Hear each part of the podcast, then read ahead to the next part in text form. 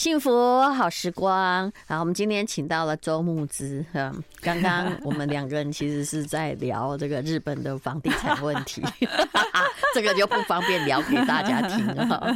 好，心曦，哎，怎么我觉得换名字了？啊，没有没有，心曦心理智商所，心理智商所没有换名字，没有换名字，因为我都只认得周木之 这个品牌。好，木之你好，好，淡如姐好，各位听众朋友大家好。我们今天要来讲亲密的恐惧，也就是为什么我们没有办法好好爱人，好好被爱。其实我看了你这本书之后，我自己感觉这不是一个可以完全解决的问题。对啊，真的没错，完全就抓到重点，就是有点像是那个运动旧伤，你会知道越来越知道怎么跟他相处，但是他真的会很深很深，不是一个很容易可以完全解决的问题。对，你举个例子好了，嗯，因为其实这个有很多层面，就是每个人的亲密恐惧。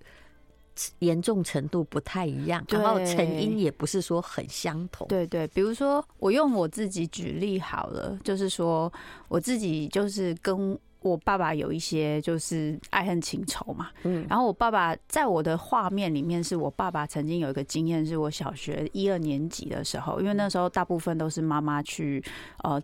家长会啊，然后接我放学，然后那一次我爸爸就穿着全身西装，然后跟我说他那天要去接我下课，嗯，然后我就很开心，因为那是我第一次爸爸来接我下课。然后我爸其实长蛮帅，那时候他还没变胖，所以那时候还蛮帅的。等一下，你爸现在几岁？我爸过世了，就是难怪讲这么大声。对对对。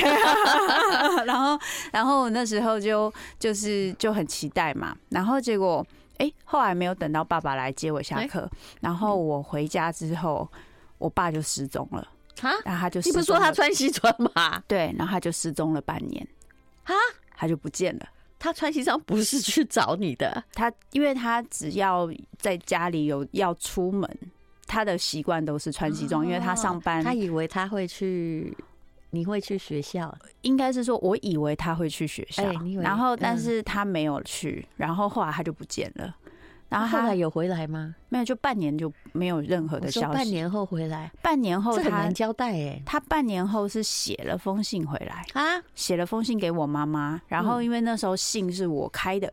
对，然后那时候我真的印象很深刻，刚好我小学生三年级，所以就是一半年过去，因为我小学二年级到三年级这个期间，然后因为我爸字很漂亮，所以我认得。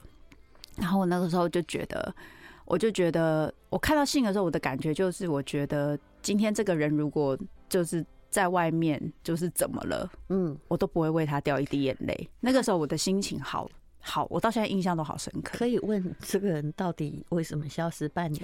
他是因为欠债跑路吗？我现在脑袋里只有这个念头。专业清新，就是我爸爸那个时候他在就是蛮大的就是银行的银行业工作，然后是做就是类似就是理财推推理财，然后他他的职位很高，所以那个时候很流行信用卡，所以银行给他一个就是无限卡去刷，然后他就信用破产了。然后他就跑路了，说他自己把钱花掉，对对，自己花光光，而且他还自己是银行人员呢，他自己还在做理财。哎，对不起，我对你爸爸是不是太苛责了一点？不会，不应应该说，哎，好像不算理财，应该算保险啊，保险业务好像还是不太一样。没有什么理专啊，对对对，应该是保险年代，对对对，嗯，对对对，然后做保险自己把钱刷完，这样的太不保险了。对啊，然后所以后来我爸爸就就不见了嘛，然后所以我，然后再加上因为我爸爸他他其实从年轻到到那个时候开始，他在之前的岁月是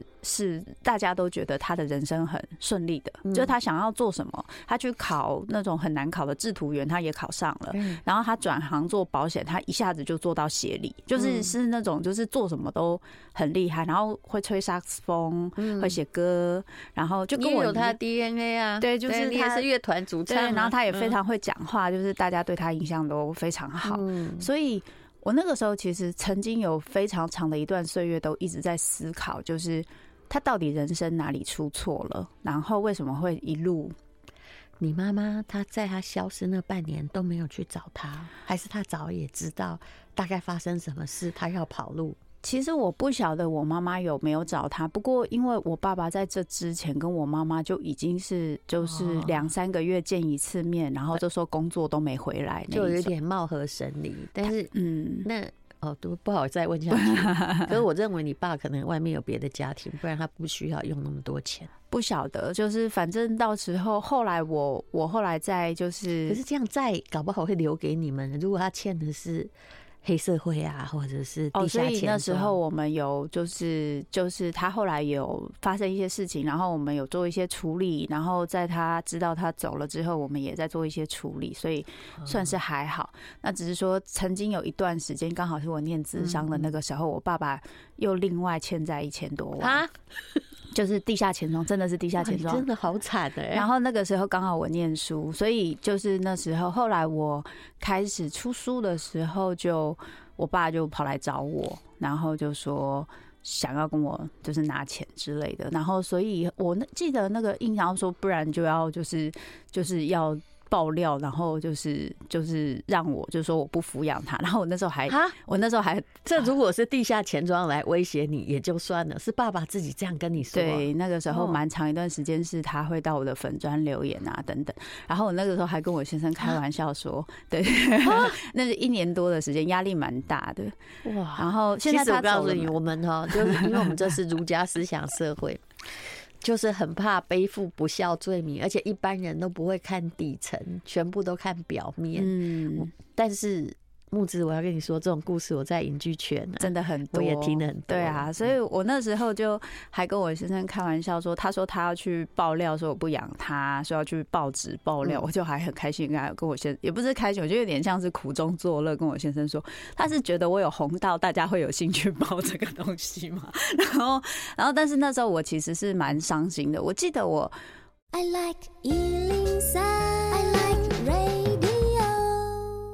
幸福好时光，我们今天请到的是周牧之。哎呀，跨一那岁岁啊，没想到哦原来也是这样过来的呀。呃，对，好了，就是，所以我爸爸自己爆料，我觉得那个很让人寒心。好不容易女儿哈，老实说了，说要红也没有很红，对啊。但是好像是自己要去摧毁自己的孩子的前途，就是你不给我钱，我就让你难看这样子。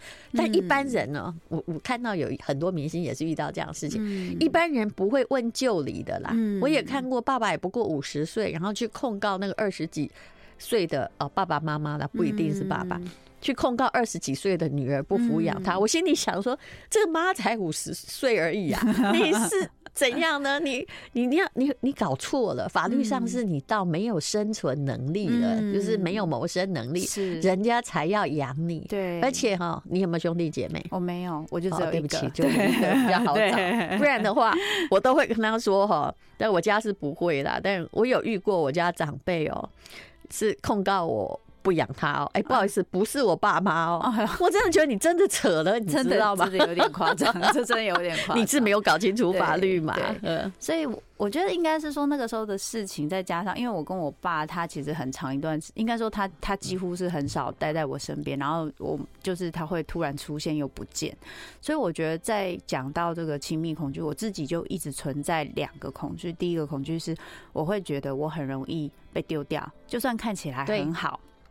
这个人会突然不见，真的太大，真的很大。然后，因为他就真的不见，然后就真的不见了。然后我心里就告诉自己说，这个人我不会再为他丢流一滴眼泪。然后第二个部分是我有一个。比较像是人生的阴影，就是我常常会觉得，我在我再好的时候，这些东西都会突然不见。你应该还有三四五吧？第三个就是说，呃，你男人基本上会跑掉，对不对？第四个叫爱情真的不太可靠，爸妈也谈过恋爱啊，对不对？第五个可能还更糟，叫做男性可能都会哦，这个没有遵守他的承诺，不负责任。哦，你那个点点点太多了。我我我自己对男性的这个部分稍微好。好一点点，是因为我的叔叔他有替代爸爸的角色，就是我的小叔，他非常非常疼我，然后他对他的太太也非常好，所以我还有一个就是模范的典范。同样兄弟差很多，对，差非常多。然后，可是我觉得对我来说，那个特别是那个我我很在乎的人，他会无缘无故的丢掉我，跟那个我就算现在过得再好，都有可能会发生一个。恐怖的事情去摧毁我的现在，就是包含像我说我我爸爸那个时候说什么他要爆料干嘛，那个时候刚好是情绪勒索书最有名的那个时候，然后我其实工作的非常辛苦，难怪你会写那个，对不对？对，然后那就是情绪勒索嘛。是，就是，然后那个时候我觉得我记得印象，爸爸也帮你创造了某个财源，虽然不是用正面的方式，某方面的贵人。然后我我印象很深刻是那个时候我是。因为我很少这个样子，但我那个时候好好像是对着我先生，就突然哭出来。我就说，我觉得这段时间，因为从我知道我爸爸欠债，到我决定念书，到我后来就是当智商师，这个过程其实并不是那么容易。嗯，然后所以我一直觉得我很努力，然后所以那时候发生这样的事情的时候，我就跟我跟我跟我先生说，我觉得我我觉得我这一路上都很努力。我觉得我没有做错什么事情，可是为什么他没有帮我就算了，他还要毁了我？你相信吗？你这句话我也问过，嗯，我先生也听过，嗯。我在苦笑，对不起。对，我懂，我懂，我懂。我们现在如果有有影影像拍我们两个的脸，都不是真的笑。也就是 说，其实我蛮努力的，我也尽量在做一个好学生，还有好孩子。为什么你的嗯策略哈不是看着我好，对，而是呃看到我好，你要把我打下来，而我当时才窜出一点点的头哦，是是是，完全懂。嗯，对啊，我觉得，但因为之前我有。都有在读淡如姐的一些书啊什么的，所以我知道，请大家就不用 Google 了，真的真的真的真的都过去了，对对对对。然后不过我觉得后来我的确，因为毕竟我是自己学这个，所以我后来花了一点时间去思考。我觉得对我爸爸来说，他可能真的是很寂寞。然后我觉得我们上一代的人，我觉得他是无助，对，因为他没有办法去处理他搞出来的人生这么大问题。对，那也就是说。他其实心里还是一个幼稚的孩子，对，他其实就很像婴儿一样，他很期待，就是即使他是这样，哎，有人帮他解决问题。对，如果。太太没有办法帮他妈，女儿后来就要变成他妈那个角色，说没关系，由我来。但是不是的话，他就心里充满了报复心。对，因为就是就是我书里面有讲的全能婴儿，就被刚刚淡如姐讲的很很清楚。全能婴儿这个名词 真的挺不错的。对对对，就是他就会希望 这个可以当书名。全能婴儿，我觉得挺好的。我们都想研究，呃，旁边有没有全能婴儿，或自己是不是？是因为，因为那个状态真的是，因为其实我阿妈真的是很全能，然后我阿妈就是非常非常照顾我爸，嗯，所以，所以我觉得我爸他其实的确也对他来讲，他很需要爱，然后他需要爱的方式可能就是，那你可以给我些什么吗？对对，给我一些资源，不是跟我就是。就是不联络或是什么，可是我觉得他并不是这么习惯，因为你不联络，他就像引蛇出洞一样，要给你烧一把。对，然后后来我花了一点时间去了解我爸，我才发现他对我其实心情也很复杂。就是他或许也不太知道怎么跟我相处，因为他常常没有办法跟我互动，所以每次我们啊，我们两个很厉害，我们两个都很会变嘛。可是我们两个所有事情的立场全部刚好相反。嗯，我妈妈说我们两个真的太了不起了，所以我们两个看个电视新闻，偶尔就是相聚哦，看个电视新闻，我们就可以吵起来。所以你后来还会跟他相聚，就是在大学的时候，大学我们曾经有一段就是有住在一起，然后所以这个东西它也造成我另外一个状态，就是。因为那时候是我，就你可以证明一件事，就是亲如父女或母女，但是就最不对盘，那还真是没办法。真的，我觉得那个不对盘真的是心里，我想我是有怨怼的。我觉得他没有待在我身边，然后，可是那个时候，在我妈妈想要跟爸爸分开的时候，我是拜托我妈妈跟他再在一起。你是怎么了？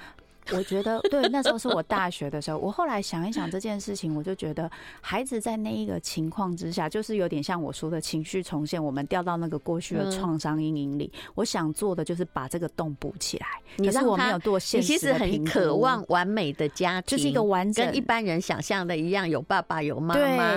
如果这个洞能够补起来，你当时可能是。觉得这样就没有缺憾了。对，就是这样子。因为对我来说，我从来没有跟我爸爸过过年，就是我过年从来没有跟我爸爸一起过。所以那时候我妈妈想分开的时候，我就说：“妈，我真的想跟爸爸一起过年。”然后我妈听到，我妈妈就是牺牲奉献的。中年之后遇到的，她在她也有她的亲密恐惧。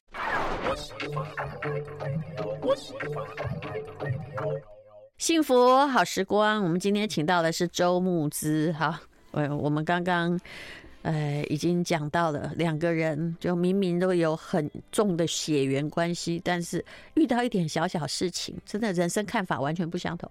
事实上，这很常见的。嗯，其实我我觉得就是，就像我会因为一些我这样子的经验，留有一些亲密恐惧。我爸爸一定也有他自己的，所以我觉得最亲密恐惧里面，他在讲一个我觉得最困难的地方，就是他有一些我们过往创伤的影响，然后那一件事情啊，他就有点像是会造成我们的。压力，只要一出现这件事情，我们的情绪就会变得很不理性，然后就会做出很像就是我们自动化生存策略，很像自动导航。你讲的是警报器吗？对对对，就类似的场景出来，你那个哦咦哦咦就响了，然后你就开始很紧张，然后你就会开始用你习惯整个急诊部门都出动，对对对，而且你可能会有过激反应。没错没错没错，但是淡如姐讲的这个东西，就是我们所谓就是，因为我也面临过。对这个东西，其实它有点像 PTSD，但是这个就是我书里面有在讲，也是现在就是蛮多书在讨论的，就所谓的 CPTSD，就是抗就是复杂性创伤后压力症候群。嗯，意思就是它可能是长期累积，它不是单一事件，是它是一个长期累积的状态。然后你每次遇到类似的情况，比如说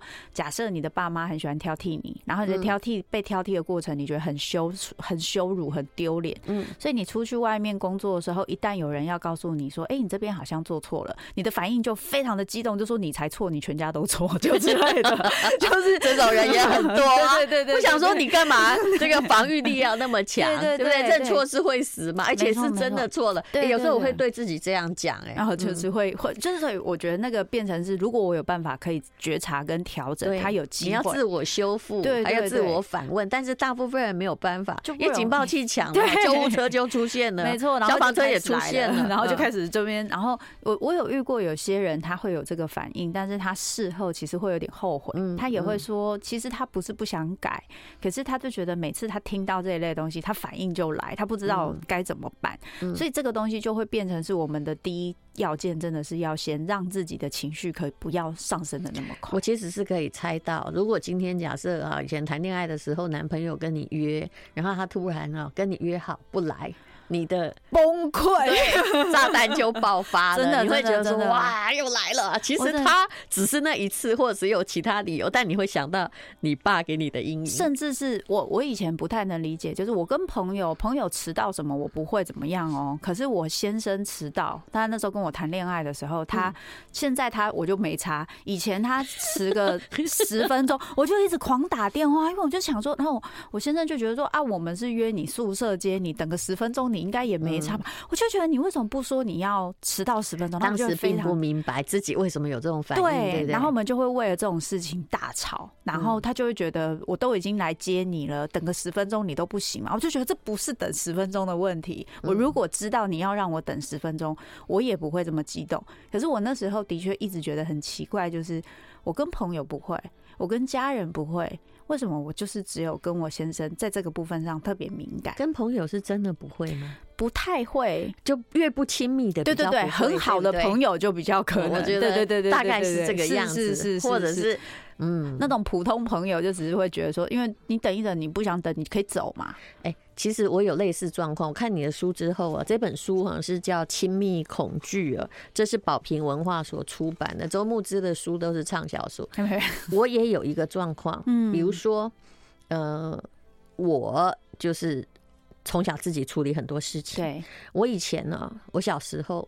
其实我很早就心理状况非常独立，嗯，因为我知道啊，只要不好说谁啊，就只要我处理一件事，我只要回家求助，那件事一定会变成很复杂，哎，鸡飞会变狗跳，然后小事如果自己解决不了，就会变很大的事，而且会株连很多，所以我干脆什么事都全部自己做，对不对？这会到后来会变成一件事情。我有发现，如果我继续按照这个习惯，我会变王莽。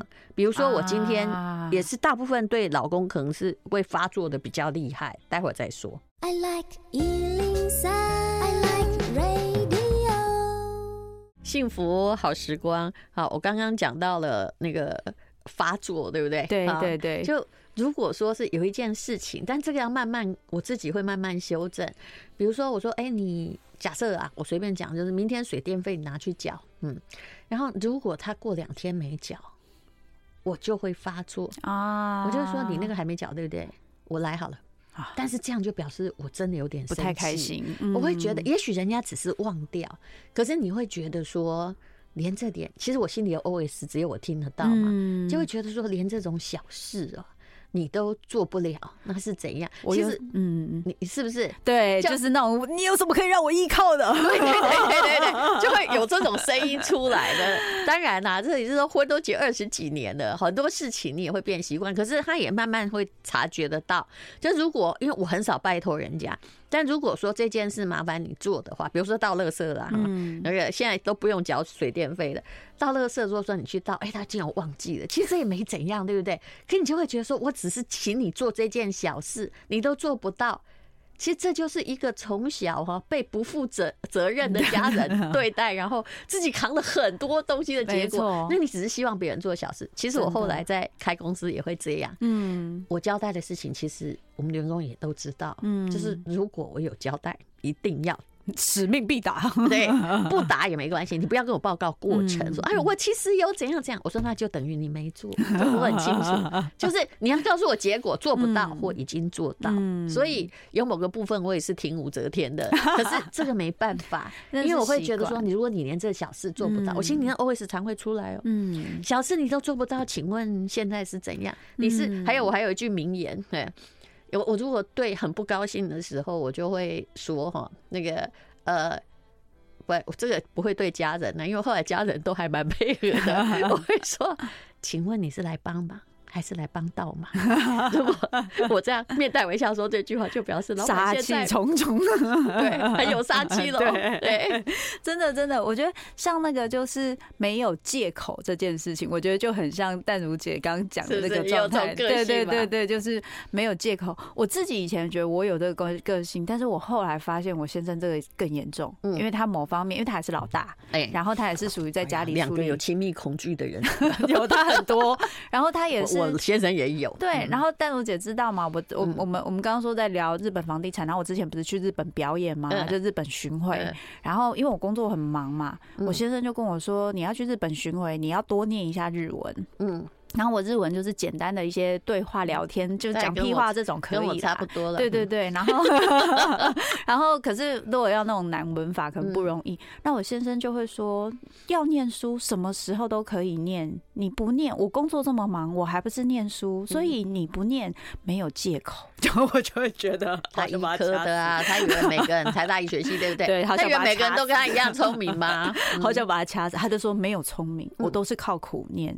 那他就真的可。以一放，他就没有任何休闲，他可以一回来，然后就念个四五个小时的日文，然后或是念念到半夜两三点这样子。嗯、他后来也会跟我一样，就到了年纪很大，然后就去念博士这样。我希望不要，因为想一想觉得好像没啥可念，对，就再去念一念这样子。然后我就，然后我就觉得哇，就是就会变成像刚刚淡如姐说的，就我们有我们自己的一些习惯，嗯，然后我们遇到某些东西，所以其实那事情也没有那么 严重。我的警报器会响，对对对，然后他会自己。响哦，对对对对对，所以我觉得去看自己过往的经验的好处是，你会更了解你自己在某些行动为什么会这么做。是是，所以我会之后。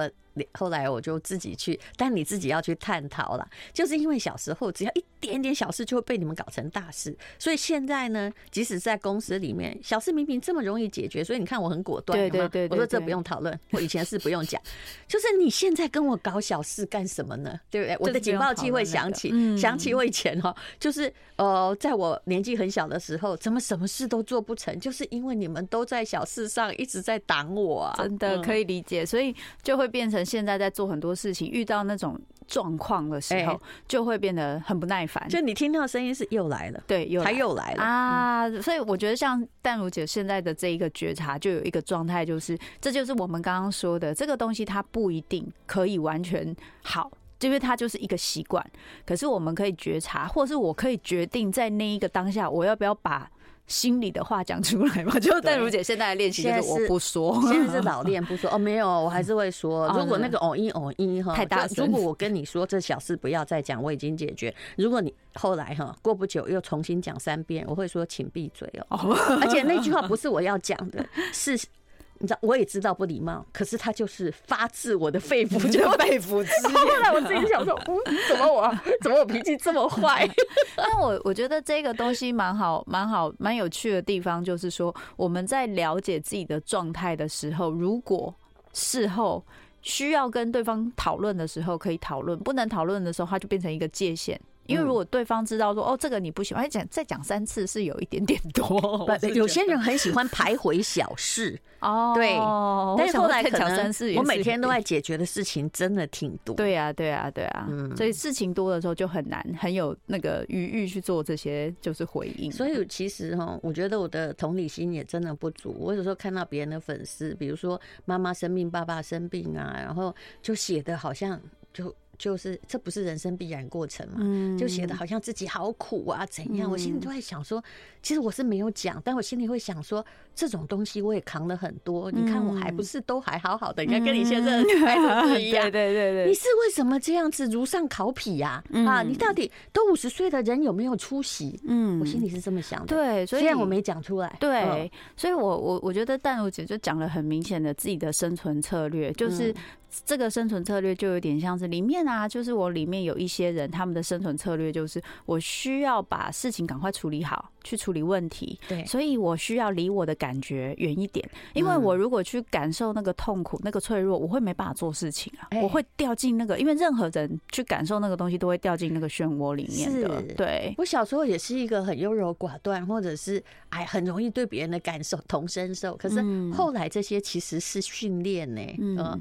因为你真的没有时间哦，耽搁在那些小情绪，但有时候就觉得也是蛮辛苦。我听你这样讲，我有时候觉得还是蛮辛苦的。不过这是你选择的生活，是是，总比选择你心里还会有个声音说，总比选择以前那种哈 连小事都做不成的方式好吧？嗯、对，所以我我觉得其实蛮有趣的一个地方是关于生存策略这个部分，因为我就接淡如姐的话，我觉得这个题目也不错。对，因为如果说今天我会想要用。这种方式去处理，就是因为这个方式他一直成功嘛。嗯，那又或者往往回讲，像我爸爸那样，他可能会需要对我情绪勒索啊，或是他需要示弱啊，他把自己讲的很可怜啊。对，那为什么他需要这样呢？因为这个生存策略也成功过，有其他人会帮助他。你讲到的这个跟大家比较相关的是，很多我们现在中年之后遇到的长辈。他是常常，其实他没有那么可怜，而且那些就是过程，对不对？可他就把自己说的很可怜，他就是要让你产生的愧疚感。对，而且最主要是因为这样子，你会给他回应。哎就是我觉得有很多长辈，他们不擅长去说，其实我需要你，我需要见你，我需要你的照顾。这种比较柔软的话，他会用别的方式，对，他会用让你有罪恶感的方式。所以这就是为什么情绪勒索这么红嘛。好，亲密恐惧，周牧之的书，宝瓶文化所出版的，那就麻烦大家去看一看。谢谢周慕，谢谢淡如姐。